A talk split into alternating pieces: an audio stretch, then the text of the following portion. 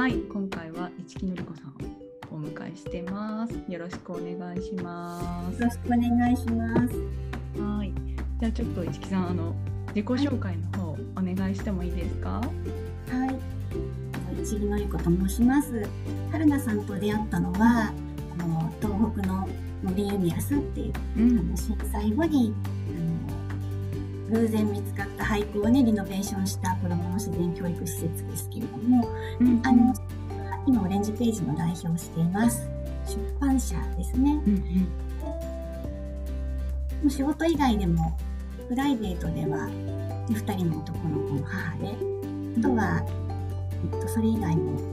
森ユミアスとかダイアログ・イン・ザ・ダークっていう社会活動のあの人口として関わらせてもらってるっていうそういうその仕事家庭、まあ、うん社会とのつながりを守ってる人っていう感じです。ありがとうございます。はい、なんかちょっと本来であれば。あのうんどこどこにご所属の市木さんとご紹介をしようと思ってたものの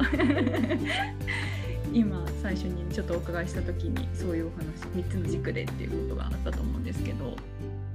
なんかあのちなみにそう思ったきっかけ、うんうん、みたいなものをちょっとお伺いしたいなと思ってなんかそのね、まあ、会社で今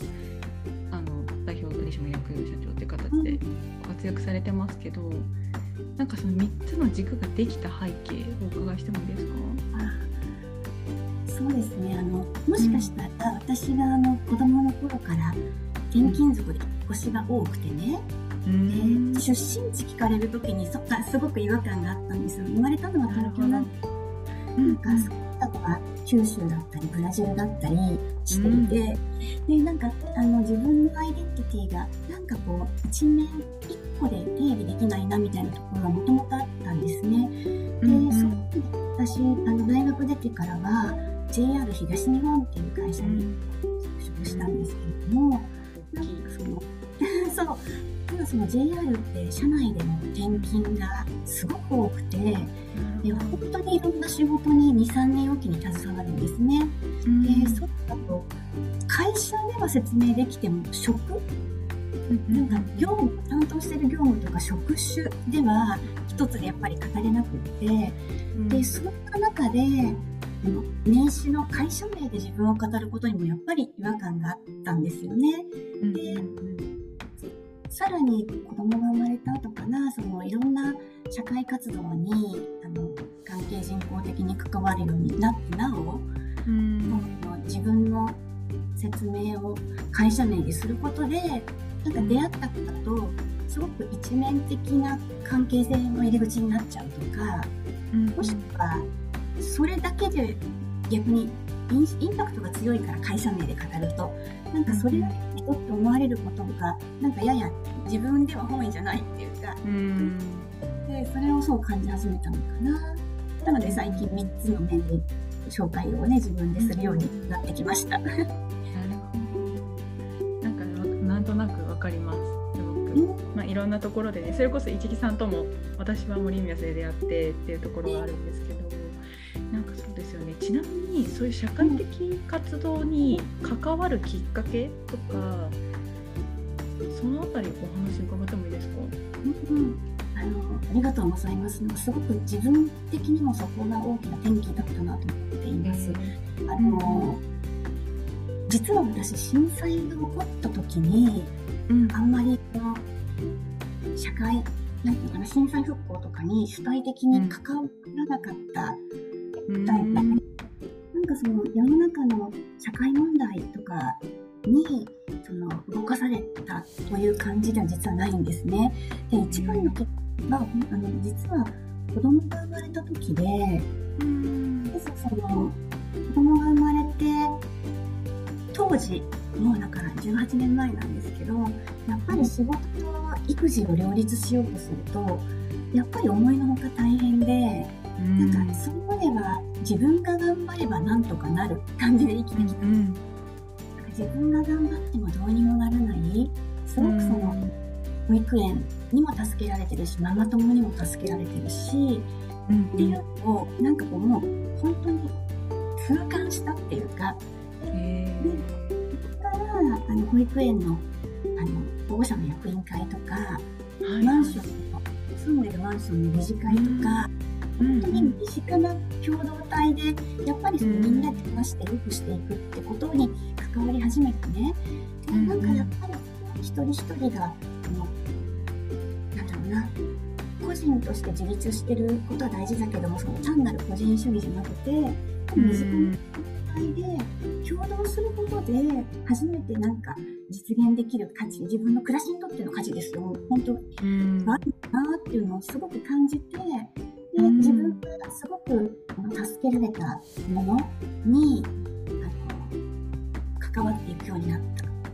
うんんですよね。でそしたらなんか自分がすごいハッピーになっていったんですね。えー。それがきっかけですね。うんうんうん。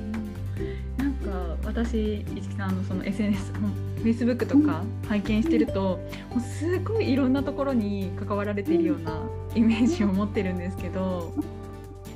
なんか今どどれぐらいそういうなんか好きだなっていうところがあるんですか、あのねでも自分では実はあの、ん、多すぎるとやっぱり自分にもねあの時間とかに限りがあるからね。なんかうんうん。過ぎるのはあんまり望んでいなくてね。すごく自分であの本当に大事なものに絞って関わってるんです。うんうんうん。でそれが今の森のミアスとダイアログ・イン・ザ・ダークの活動とうん。と最近がちょっとあの日本型リベラルアーツを多世代で学ぶっていう、まあ、なのかな。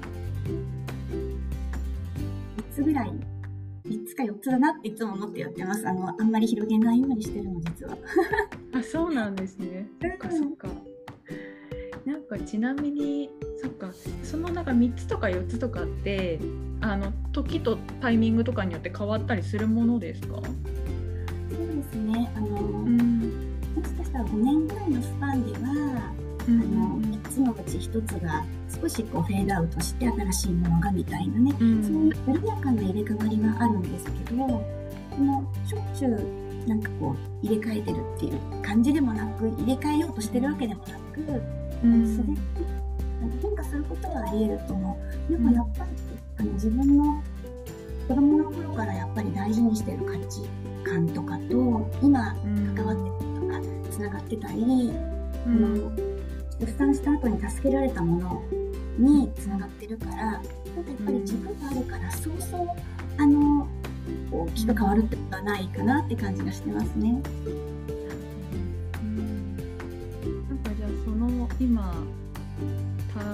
そうそれぞれと関わる中で共通している軸みたいなものっていうのをお伺いしたいなと思うんですけど。うん。あのやっぱりねあの本当に人としてうん。自分らしく幸せに生きるうん。ことを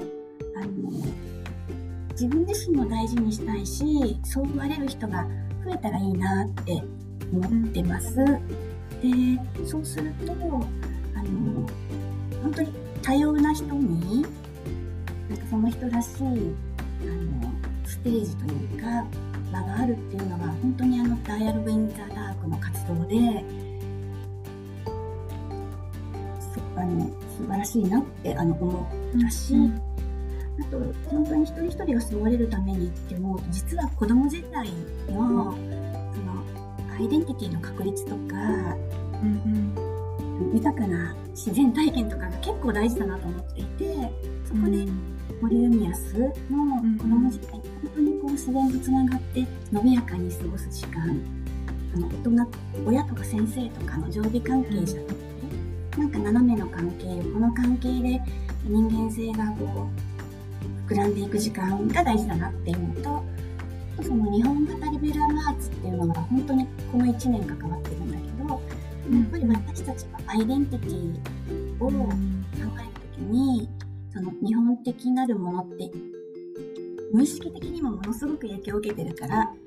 なんかそこをあの実は立ち返るあの学びっていうのがすごく自分の地に足がつくという意味でも大事だななんて思って、はい、今その3つに主に関わってます。仕事以外では。すごいそうですよねプラスって仕事だったりご家庭だったりはいあるんですねそうですね。でもまあ立場もあるから、やっぱり立場の仕事が、やっぱり7割ぐらいは占めてる、あの、ね、あの、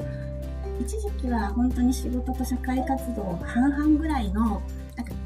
気持ちの時はあったんですけれどもね、今はちょっと仕事に重きを置きながら、逆に家庭はかなり本当に風ってへいう感じです。そうなんだそう。なんかそのかご家庭はの枠はって聞こうと思ったんですけど、う逆にだから出産直後はね、やっぱ家庭の割合が多かったし、そうねそうなんで、でもその私が大事にしているその仕事、家庭、その地域や社会みたいなところの割合も、やっぱりその自分のそのうん。ライフステージとか、あのたまたまいただいた機会とかで、うん。うん。うん、柔軟に変わるなって。うん。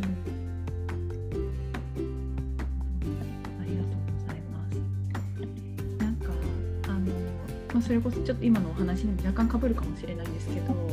なんかそれこそ今、まあ、生活とか生きる上で一木さんが大切にされてることってどんなことですか？そうですね。なんかね、あの、うんそうあの、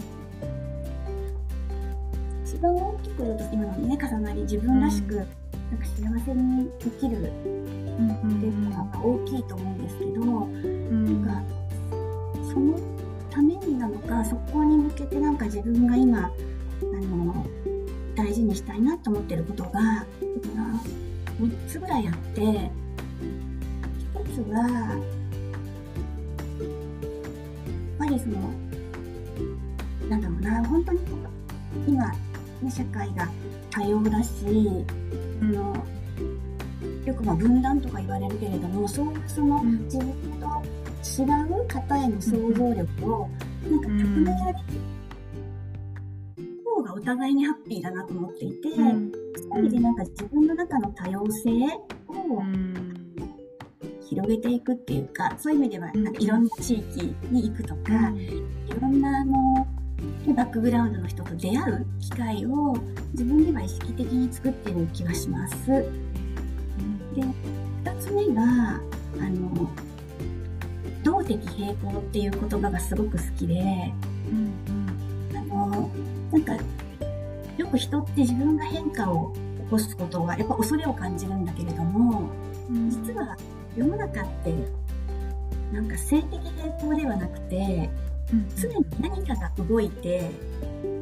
それとバランス取るために他のことがまた動いて、なんか常に何かこう動きながら結局こう平行感覚を保ってるみたいなところがあるだと思ってるんですよね。でそう。すると自分が性的平衡だとむしろその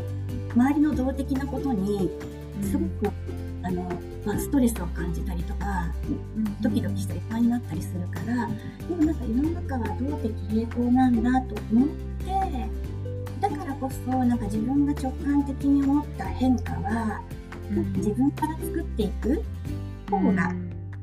いいかなってあの思っています。のが2つ目だから変化を自分から作る。で3つ目がそのそうは言っても自分でできることって本当にちっちゃいから限りがあるからあのそういう意味でやっぱり思いを同じくする人とあとつながる。でかつそのつながる範囲もまた限界があるけどなんかそういう人がきっと見えてないあの私たちみたいな思いが同じ人が知らないところにもたくさんいるみたいなね。なんかそのシステムを信頼するみたいなところが最近すごく湧いてきていてそんなうんだからこそその動的平衡で自分から変化も起こしていけるのかもしれないんですけどね。なんかそんな今は大事にしてるなって思いますね。なるほど。すごい面白いですね。なんかなんかちなみにそれこそ今このコロナ禍で、まあ、ちょっと動きにフットワークがねあの変化を起こしたいと思っても、なんか物理的に難しかったりもするじゃないですか。なんかその今だからこそなんか大切にされてることってあります？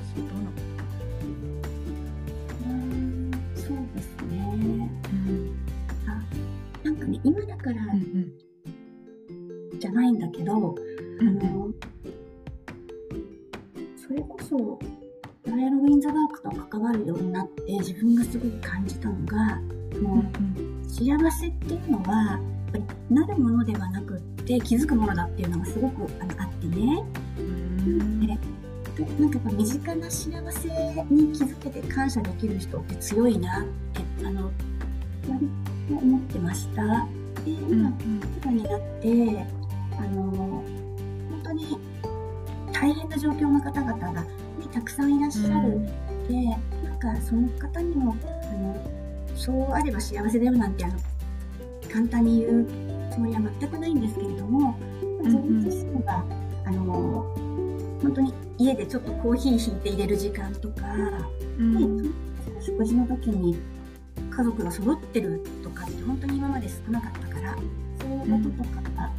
に、なんかこの子の幸せだなっていうのは感じるし逆にその仕事面では例えばその社員が同じようにコロナでリモートでつながりが減ることで不安を感じるみたいなところにあのむしろコロナになったからもっとこう自分の身近なところになんかフォーカスして丁寧に取り組むっていうことのなんか大事さみたいなものを今は感じるね。うんうんうん、それ自身もだからもしかしたら地味に動けてた時にもしかしたらあまり目が向かなかったところに今は目が向く機会なのかなっていう気もしてます。うんうん、なるほど、まあ、そうですよね。なんかねあの改めて目の前を大切にしようみたいな気はあるなと思います。うんうん。なんかちなみに今この状況下でも市木さん楽しみになんかされていることとかありますか？こんなことを日々幸せに思うために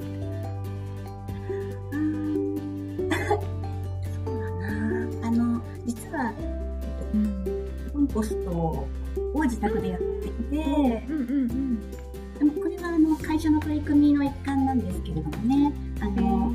展示ページって家庭料理暮らしを豊かにしていくことをお手伝いしてるっていうのが割とコアにあってでその流れでキッチンから生ゴミが出るものをコンポストで堆肥にするみたいな取り組みをするとそれこそこのコロナ禍で、うん、生ゴミの匂いに煩わされないってだけじゃなくてコンポストが発熱したりすることがなんかちょっとペット飼ってるみたいに楽しい、てるんですよね。であのそれを自分でも家でやっていてあの、本当日々楽しいです。でそれをねその堆肥を使ってベランダ菜園なんかもちょこっと始めてハーブとかあの簡単なものだけ育ててるんですけど、それをちょこっと摘んで食事のね薬味にするとかそういうのもいいですね。うん、なんか日々トマトがだから青かったのが次の日赤くなるとかさ、うんうん、あと堆肥の温度が変わるとか、その辺楽しみにしています。すごい地味ですね。いやいやいやいや、素敵です。うなんですね。なんかあすごくその目の前の幸せをとか、まあこれまで向かなかったものにみたいな今そういうあのお話もあったと思うんですけど、なんかこれちょっと私なりの今ふと思った疑問で。なんかあのそれこそ5年後とか10年後とか、うん、なんかこうありたいこうなっていてほしいみたいな願いみたいなものって終わりですか？ああのそれは自分じゃなくてその世の中に対して一木さんも含めですね。含めてうん。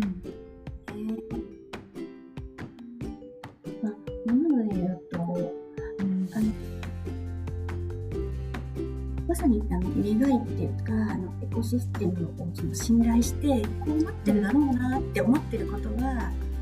ぱりあの少球ね、地球環境問題って今本当にあの気候変動とかよく言われているけれども、なんかそれが、あの的とかあの、うんうん、道義的啓蒙的じゃなくなんかこう暮らしを楽しみながらそこに近づいているっていう人があの増えてるだろうしやっぱり、それによってなんかこう人と生き物と地球のなんか共存関係になんかあ大丈夫っていうかあのちゃんと人が大丈夫にできるってあの思える人が増えてるといいなっては思ってるかな、うん、ちょっとなんか抽象的かもしれないけど。でなんか自分の暮らし方も、うん、楽しくそこに近づいてるといいですね、うん、とは思ってます。なんか嫌な方でもそうなるなっていうのはすごくあると思うんだけど、うん、そういう枕の見方と合わせて一人一人も、うん、楽しくそっちに、進めてるだろうしそうありたいしそうだといいなって思います。うん、なん。かあのそうですよねずっと今日もお話しさせていただきながらなん。かやっぱりそのいかに生活をっていうすごく身近なところに着目というか大切にされていらっしゃるイメージ、うん。うん、あのあるん。ですけどなん。かそれって何がそうさせてるんですかね？ねあのそうねそういう意味ではあの、うん、なんだろう。そのね、自分らしく幸せに生きるって時にじゃあ私のらしさって何かしらって考えると、うん、なんかあの常に所属している共同体の中では辺境にいるっていうか、あの JR 東日本ってよくねあのすごく硬い会社って言われるしあの、うん、鉄道ラッシュみたいなところが今までは特にあった中で鉄道以外の事業に関わってたりとかあの私自身はあのあまり硬い社会人には見られない。うん、あのだから、なんとかな、JR の中だと、もしかしたらちょっとあの少数派の方なんだと思うんですね。うん、でなので会社の中で辺境にいる。で、まあ、自分は子育てもしてたから仕事一色じゃないあの生き方で地域とか子育てみたいなところにも携わってたからなんかその辺境にいるからこそそのその越境した先の身近な課題を仕事の中に持ち込む役割みたいなあの感じがあって。うん意外とどこにいてもそれを感じます。あの例えばその社会活動なんかにも関わってるから大企業にいながらその社会活動の実体感体感値があって大企業の中に取り込むとか、ただ地方の生活経験があるから東京の暮らしにその豊かさを取り込むと2つのちょうど薄く重なるらへんになんか私がいるんだろうなと思っていてでそれを自分のなんかいろんな場所での存在価値にしてるのかもしれないですね。という意味でさっきのその身近な生活みたいなのは、あの大企業の中で生活実感を持ってそのどんな施策を使って議論になることが少ない中でなんかそれは私の役割かもしれないとかまあ、今は本当にたまたまあの自分の好きと重なっていてオレンジページの代表としてはその生活者とすごく身近にあの、うん、ある会社なのでそれをいろいろな企業様にそういう視点から新しいサービス開発できたらきっと、もう定着しますよってなんかそんな提案をしていくっていう今はあのポジションにあるかなと思ってたり。うん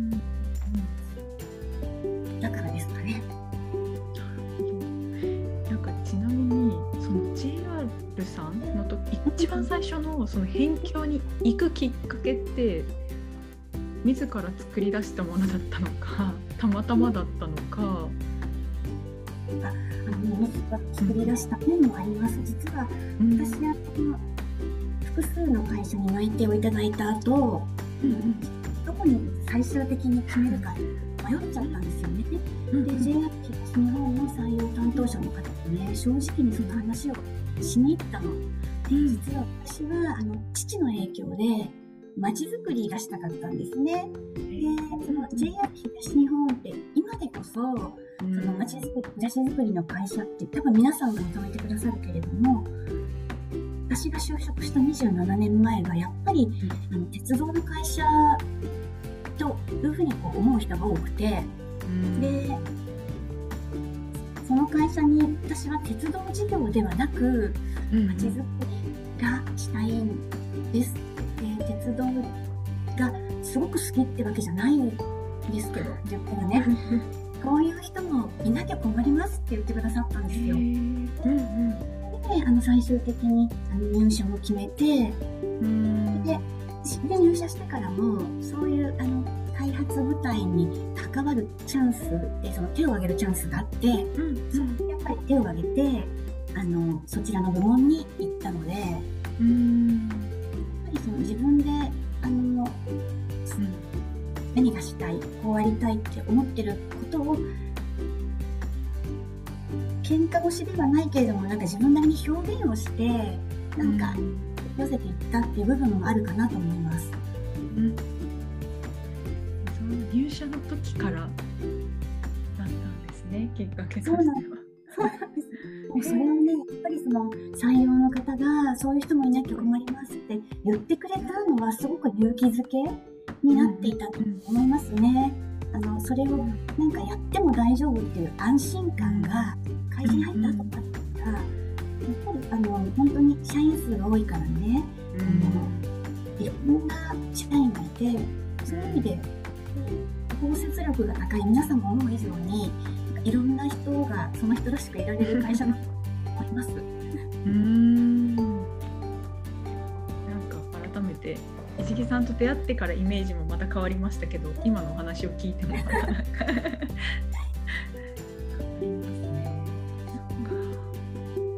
それってもしかしたらその会社の中にあるかもしれないけど、だから本当は一人一人がもう少し自分らしい表現を会社であれどんな組織であれなんかまずしてみることを恐れないっていう生き方はすごく大事なのかなって思ってますね。うんうんうんうんそうですよね。いやそうですね。改めてちょっと今私自身にも帰ってくるなと思ってぐさって。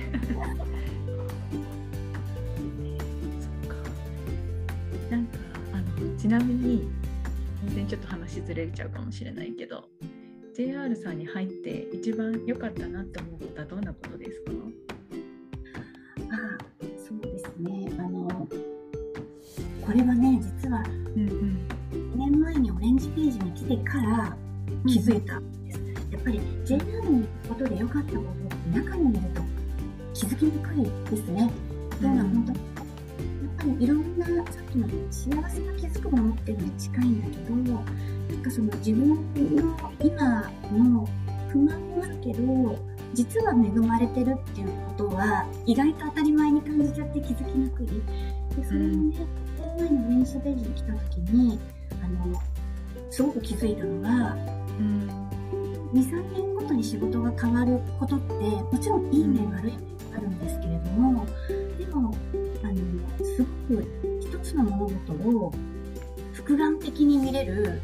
ようなキャリアを積ませていただいているなっていうこととあと変化対応、うん、ねやっぱりこういろんな環境に変わるじゃないですかね。一緒に働く仲間も変わるし場合によってはあのそうだな駅中の小売事業をやっていく人が出版事業にポストも変わるだけじゃなくて職種も変わるし働く地域も変わるし働く仲間もガラッと変わるみたいなことをなんかやってきた中であの新しいところに飛び込んだ時にもう、うん、どんどん聞いて回ることに恥ずかしさを感じないとか、うんうんうん、新しいとことに飛び込んだ時に体制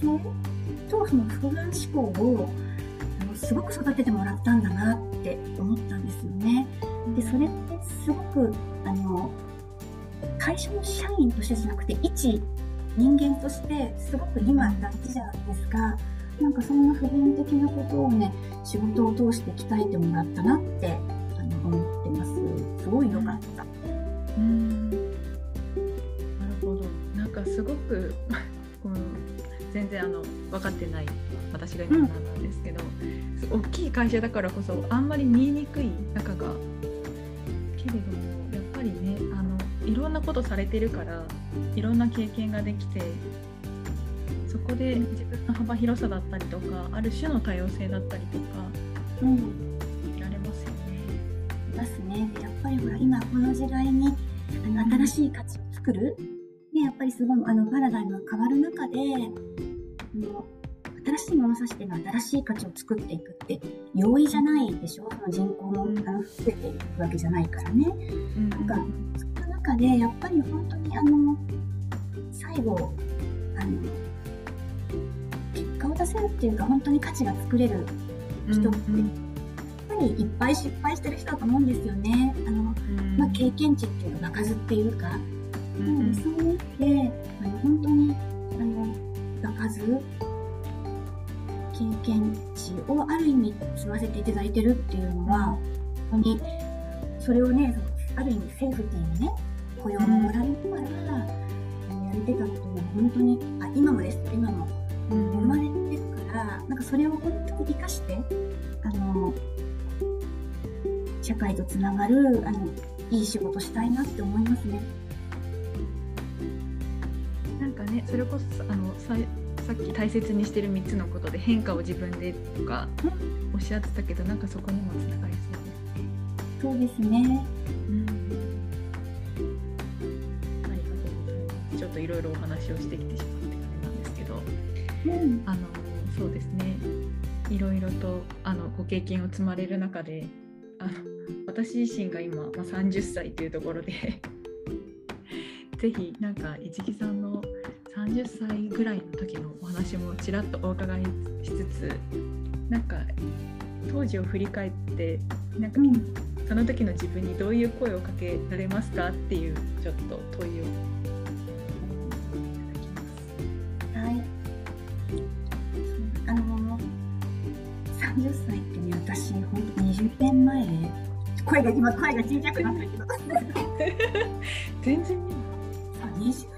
年前なんです。それで、あの、ちょっと思っすね。で、30歳って、まあ、の20年前っていうのはちょっと横に置いて、自分が社会に出てから、まあ、間もなく10年みたいなところですよね。で、あの、30歳の時は自分が、えっと、何者かとか、なんか、どういうそのユニークネスで、なんかその存在価値を出せるかっていうか、うん全く自信がなかったんですよ。それに対して今の私が当時のね、うん、2つあってね、うん、はまずもってあの大企業にいるとついついその仕事の結果でその存在価値があるかないかっていうかね。どっかで思ってたなと思ってて、うん、でも結果じゃなくってあのありのままっていうかそこにこう向かってるプロセスで自分らしく取り組んでることとかもしかしたらその取り組む自分の姿によって周りになんかもしかしたら、うん、力が与えられてたりほっとしてねくようなことができてたりわかんないけどとにかくなんかやっぱり結果出さなくてもなんか存在価値はあるよっていうか出さなくていいって出さなきゃダメって思わなくてもいいっていうかあののそもそもそのいるだけで存在価値があるよっていうふうに、あの思えるような、まあ、思思ってほしいの。でだから思えるような、うん、あのなんか物の見方とか、うん、あの今自分が取り組んでることへのこうなんだろうな自信とかそれでいいよっていうのをなんか自分で自分に言ってあげられたらいいなっていうのが一つと、うん、あとそうとは言ってもやっぱりその結果が出せるとやっぱり自信にもなって好循環になるから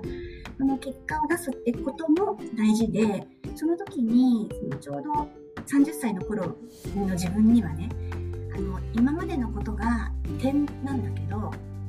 その点が1つだと点、2つだと線だけど、3つだと面になるし、4つと立体になるでしょ？だから全然違うような点でも、うんうんうん、3つとか4つになるまではその1つずつを夢中でやっていいよって思っていて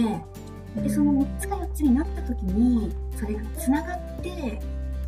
立体的になるってことと3つか4つが掛け合わせるとそれが間違いなく自分のユニークネスになるんですよね。うんそうだからなんかね結局なかなかっていう心配はあんまりしなくていいかなと思ってて、うんうん、だ振り返った時につながって立体的になったり掛け算のユニークネスになるそこでねすごく自分のキャラ立ちを私はしたんですね。32、3歳ぐらいの時にそれまで過去の10年の4つぐらいの仕事がすごくつながって会社の中で一つキャラができた感じがあったんですよ。でってその直前じゃない。だからもしかしたら一番もやもやしてるかもしれないけど、うん、天気バラバラなことが不安がらずに、うん、なんかそれらをうまく有機的につなげてキャラ立ちできる自分にはなる中だなって思ってあの今目の前の一つを頑張ってって思います、うん、ありがとうございます。単純に私自身も今聞いていてなんか頑張ろうってすごい改めて思いました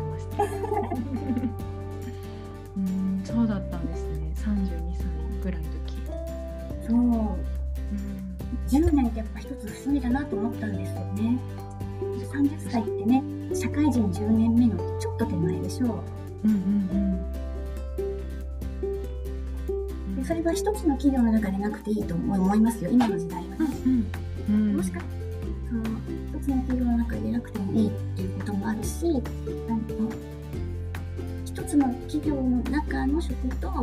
か仕事だけじゃなくてもいいと思う。だから春菜さんがね今その